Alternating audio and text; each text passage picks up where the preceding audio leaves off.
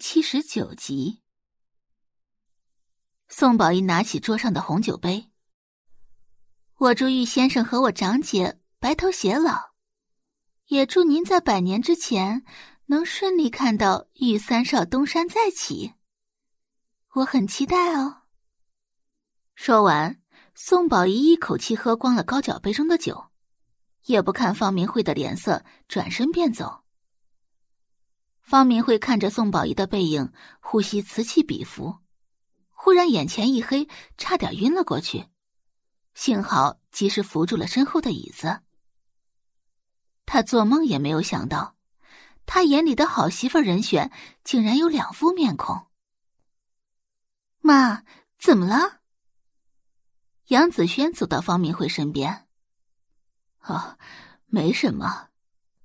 方明慧收回视线。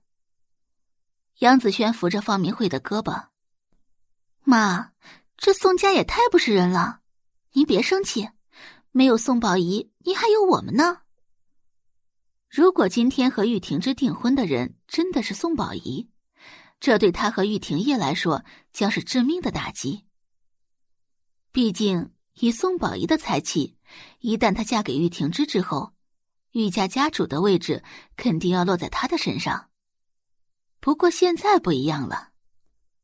如今玉婷之的未婚妻就是个乡下村姑而已，这对他们构不成任何危险。现在的他只要负责把方明慧哄好就行了。方明慧按了按太阳穴，哎呀，我头疼，你让我清静清静。那我扶您去外面走走吧。方明慧没有拒绝。来到外面吹过夜风之后，感觉整个人都清醒了不少。三个小时后，订婚宴结束，宋花换上长服从酒店走出来，白色 T 恤加牛仔热裤，脚上是一双白色帆布鞋，一双腿又长又直，腿型完美的堪比 T 台上的模特。三千青丝就这么的披散在脑后。左边耳畔夹着一根水晶发卡，在夜色下闪闪发光。微风拂过，如绸缎般的发丝在空气中荡漾起凌乱的弧度。不但不显狼狈，反而呈现出一股凌乱美。分明是很简单的着装打扮，素面朝天，却惊艳不已，让人难以一目。宋画刚走到马路边，准备骑车回去。一辆轿车就停到他的身边，车窗降下，露出一张棱角分明的脸。宋小姐，男人薄唇轻启，声音里仿佛带着魔力一般，低沉且富有磁性。宋画微微莞尔，玉先生，上车，我送你回去。不等宋画说出拒绝的话。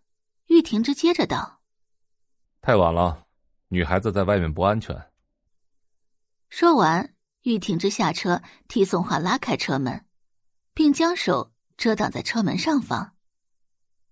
这一幕让驾驶座的王登峰直接目瞪口呆。“我操，我的眼睛没瞎吧？”三三哥，王登峰叫了一声：“嗯。”没没事儿，他就是想确认一下，这人到底是不是玉婷之。而后，王登峰又用手掐了掐自己的大腿，真疼。所以，这不是幻觉。所以，那个温文尔雅还亲自给宋画拉开车门的，用手遮挡车顶的人，真的是玉婷之。他认识的玉婷之从来不会怜香惜玉。记得在一次酒会上，他看到几个大男人对宋宝仪出言不逊，他问玉婷之要不要上前帮忙。毕竟不管怎么说，宋宝仪都是他的未婚妻。当时的玉婷之说了什么？不要多管闲事。还有一次，在外面偶遇宋宝仪，当时下着倾盆大雨。他提出给宋宝仪送伞，玉挺之说道：“不要多管闲事。”可现在，这还是那个让他不要多管闲事的男人吗？感谢您的收听，去运用商店下载 Patreon 运用城市，在首页搜索海量有声书，或点击下方链接听更多小说等内容。